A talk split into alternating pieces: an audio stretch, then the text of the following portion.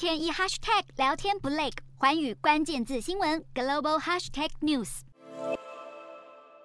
国际级的企业高层表达对于深耕中国、大赚人民币的渴望，而极力拼经济的中国政府也展开双臂招商引资。几个月前对外商的声声呼唤，强调打造法治化、国际化的经商环境，如今这些甜言蜜语似乎变成裹着糖衣的毒药，因为中国国家主席习近平出手了。《华尔街日报》披露，中国国家主席习近平已指派国家安全部部长陈毅新着手处理针对外国企业的打击行动，包括对美国尽职调查公司的中国办事处突击检查，对咨询公司的员工问话。这一连串的举动似乎显现习近平重视安全的程度高于经济成长，但也引发外国投资者忧心。